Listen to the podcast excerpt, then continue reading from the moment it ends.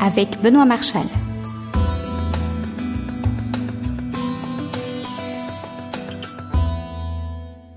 Bienvenue, bienvenue pour cette émission de déclencheur. La photo comme vous ne l'avez jamais entendu. Aujourd'hui, on va parler d'un thème qui m'est cher, c'est l'importance de se sentir bien avec son appareil photo. On va en parler à l'aide du témoignage de David Whitterell, David qui a photographié un mariage avec un iPhone. Ce qui m'inspire deux réflexions. Trop d'acteurs de la photo ont une approche purement technique des boîtiers. On va comparer la résolution, la vitesse d'autofocus, la mesure de lumière, etc. Mais on ne parle jamais ou très rarement de bien se sentir avec son boîtier. Peut-être parce que c'est plus personnel, plus difficile à mettre en chiffres et donc plus difficile à comparer, plus centré sur la démarche artistique, moins rationnelle. Mais je crois que c'est quand même très important. Ne me faites pas dire ce que je n'ai pas dit. Les caractéristiques techniques d'un boîtier sont une partie de la réponse. Il est évident que, pour prendre un exemple trivial, la photo de sport, l'autofocus, la gamme optique contribuent à ce que le photographe se sente bien avec son boîtier. Mais ce n'est pas tout. Ce qui explique sans doute une partie de l'affectif, de la relation qu'on peut ressentir avec un boîtier particulier ou une marque. Parfois c'est un détail, un bouton bien placé, le poids, la tenue en main qui fera la différence. Mais on ne peut pas résumer un appareil photo à une fiche technique, et on ne peut certainement pas imaginer que le photographe est un robot. Deuxième réflexion, l'iPhone n'a certainement pas la meilleure fiche technique, justement, comme appareil photo, mais il a une caractéristique extraordinaire, c'est qu'il est malléable. Grâce à l'App Store, on peut en effet adapter l'ergonomie de l'iPhone à sa démarche, à qui on est comme photographe. Quelque chose qu'on ne pourra faire avec aucun autre boîtier, les quelques fonctions personnalisées n'ayant vraiment rien à voir. Et c'est un atout qu'on aurait tort de sous-estimer. Et pour en parler, je vous invite à partager l'expérience de David Twitterell. Vous écoutez Déclencheur Silver. Pour approfondir ce sujet, choisissez Déclencheur Gold sur www.déclencheur.com. David Twitterell, bonjour. Bonjour. Tu es photographe et tu t'es installé il n'y a pas très longtemps à La Réunion. Oui, alors euh, je suis retourné à Réunion, euh, à ma belle famille réunionnaise. Moi, je suis originaire de Bretagne. Tu es photographe de mariage à La Mhm. Réunion. hein. Tu fais sensiblement la même activité que ce qu'on fait en métropole en photographie de mariage, Tout à fait. avec une clientèle, j'imagine, qui est similaire. Je pense qu'on retrouve les mêmes caractéristiques. C'est euh, beaucoup de gens qui ne savent pas trop ce qu'on peut attendre d'un photographe. Alors, il y en a quelques-uns qui sont au courant, qui en général traînent pas mal sur les blogs euh, américains et qui arrivent avec euh, une envie de faire des mariages autrement, même au niveau de la décoration, au niveau Tu parles des mariés, là Ouais, des mariés, ouais. Et là, la photographie rentre dans, le cadre et, euh, et en général, ça passe super bien. En fait, les photos qui sont faites un peu dans la tradition hardcore, avec des poses très longues, très euh, figées, avec des lumières très sophistiquées, je veux dire, le, ce qui se passe entre le photographe et, le modèle, c'est pas la priorité. Une personne lambda, euh, un marié, n'est pas posé. Euh, Et lui, ce qu'il va vouloir, c'est un portrait où il se retrouve dedans.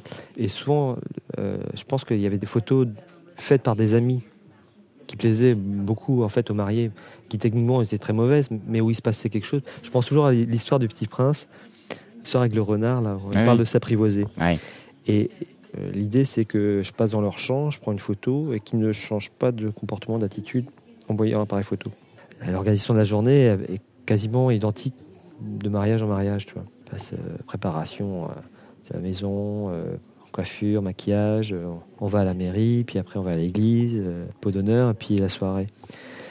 Au-delà de ces structures-là, je veux dire, chaque mariage est vraiment très différent. Et ce qui m'intéresse dans le reportage, c'est ce qui se passe à la marge, ce qu'on n'attend pas.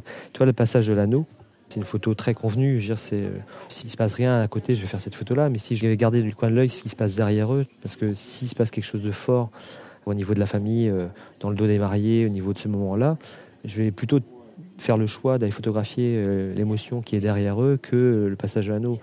Si c'est vraiment important pour eux, on pourra toujours refaire euh, cette photo-là, la, la- la fabriquer.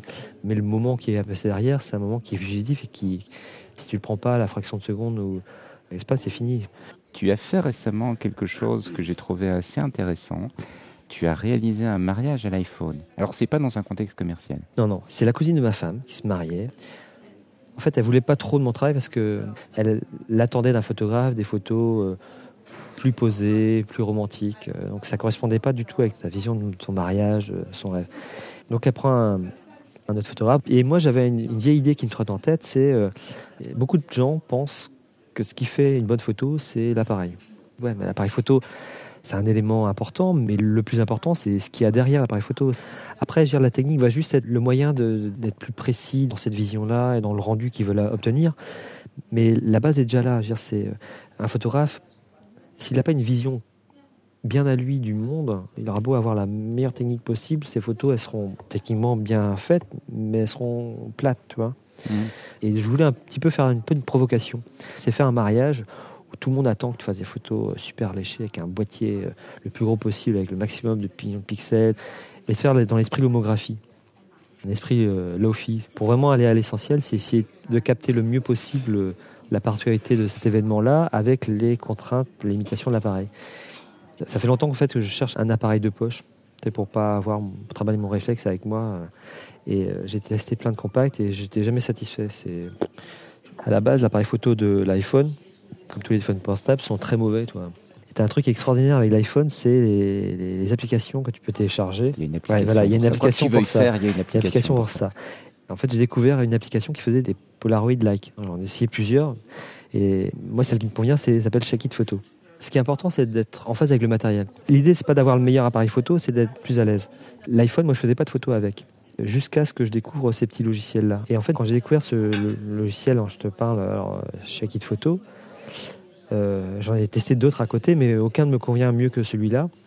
Il me convient parce que ça correspond à, pas au niveau du temps du rendu, mais de l'interface. C'est-à-dire que l'interface logicielle, je me sens vraiment à l'aise avec et j'ai plaisir à photographier avec. C'est-à-dire que je n'ai jamais autant de fait de photos avec cette combinaison logiciel-matériel. J'ai switché de PC jusqu'à Apple il y a un peu plus d'un an. Pour moi, ça a été une révolution personnelle. Parce que j'ai pris conscience que ce qui était important, c'était pas les caractéristiques techniques de l'appareil, c'était le logiciel avec l'interface avec laquelle tu Mhm. travaillais. Typiquement, j'ai pas plaisir à photographier avec l'iPhone, j'ai plaisir à photographier avec la, la combinaison euh, le logiciel iPhone. C'est-à-dire qu'il y a d'autres logiciels qui sont sur l'iPhone avec lesquels j'ai pas du tout le même plaisir à photographier. C'est-à-dire que j'ai trouvé un soft, une application qui me convient. Quand je fais des photos avec mon compact, c'est des photos que j'aurais faites avec un, un réflexe, mais en moins bien. Mhm. C'est toujours ça. Je me dis toujours, c'est ah si j'ai eu mon réflexe, mon image aurait été meilleure. Avec l'iPhone, la question se pose pas. C'est-à-dire que c'est une approche tellement différente. J'aurais tendance à dire, c'est même si j'ai mon réflexe avec moi, je vais des fois faire le photo avec l'iPhone parce que c'est cette combinaison-là qui me paraît la plus adaptée au, sujet, au moment, à ce que je vois à ce moment-là. Et donc, j'en parle de ce projet à, la cousine de ma femme. Et euh, je lui dis, bah, tiens, je vais envisager ce mariage-là comme un travail personnel. Et elle me dit, ouais, non, mais le photographe, je pense qu'il veut pas avoir d'autres appareils photo à côté de lui, concurrence, machin. Et là, je lui sors mon téléphone, je dis, tu penses que si je fais euh, des photos avec ça, ça posera un problème? Et là, elle me dit, euh, oh non, je pense pas. je me suis retrouvé à travailler beaucoup euh, assez proche des gens.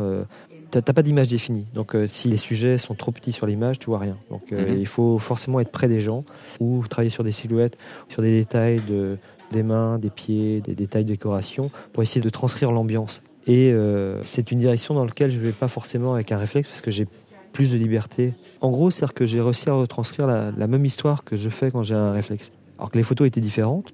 Donc euh, je me suis aussi surpris à faire des images que j'avais pas trop l'habitude de faire. euh. et en fait, ce travail-là, j'en ai fait un, un livre. Et quand je lui ai proposé, je m'attendais à un, un remerciement de politesse. Et j'ai été très touché de voir que ça lui plaisait réellement. Tu vois, Mhm. euh, parce que le photographe officiel, en fait, avait fait des photos très, tu vois, des moments très convenus. Je pense à un moment particulier, c'est euh, un moment, il y avait sa sœur qui a aidé son père à s'habiller. Donc, euh, en train d'aider à boutonner sa chemise. Et euh, moi, quand j'ai vu ce moment-là, je me dis, ça, c'est un moment hyper important, euh, je lâche tout, je fonce dessus, donc je photographie avec mon iPhone. Et elle était touchée que j'ai fait cette photo-là. Et ce qu'elle a fini par me dire, c'est comme quoi les esprits changent. Le mot qu'elle a fini par trouver, c'était tu vois des choses que personne d'autre ne voit. Mhm. C'est vraiment touché parce que ce que j'essaye de- d'expliquer euh, à tous mes clients, c'est pourquoi me choisir moi plutôt qu'un autre. C'est-à-dire que c'est parce qu'ils vont aimer mon regard sur leur événement et que ce que j'essaye de capter pour eux, en fait. Et cette photo-là, je l'aurais jamais faite si j'avais eu un réflexe. David, merci d'avoir partagé cette expérience euh, Merci, particulièrement Benoît. originale de photographier. Merci Benoît de ma... ouais, merci Benoît de m'avoir euh, permis de, de partager ça parce que c'était euh, une aventure dans laquelle je me suis bien amusé. Super. À bientôt. Oui, à bientôt. Les membres de Déclencheur Gold ont accès à une émission de plus d'une demi-heure où David présente sa démarche de photographe, ce qui l'a amené à ce projet, l'importance pour lui de se fondre dans le décor et comment l'iPhone l'y aide, le choix de l'application iPhone, pourquoi ce n'est pas l'appareil qui fait une bonne photo et pourquoi il se sent plus à l'aise avec un iPhone qu'avec un compact traditionnel. Il donne également son avis sur les chances commerciales et les limites de ce genre de projet. Bref, c'est une rencontre riche. Il me reste à vous remercier de votre écoute. Pour ne rater aucune émission de déclencheur, je vous invite à vous abonner. L'abonnement est complètement gratuit, il s'agit simplement de vous tenir informé de la sortie des nouvelles émissions. nous supportons de nombreuses méthodes d'abonnement sur déclencheur, y compris iTunes, RSS, et donc Google Reader, NetVibes et compagnie, Twitter, Facebook et l'email. Toutes les informations pour vous abonner sont sur www.déclencheur.com.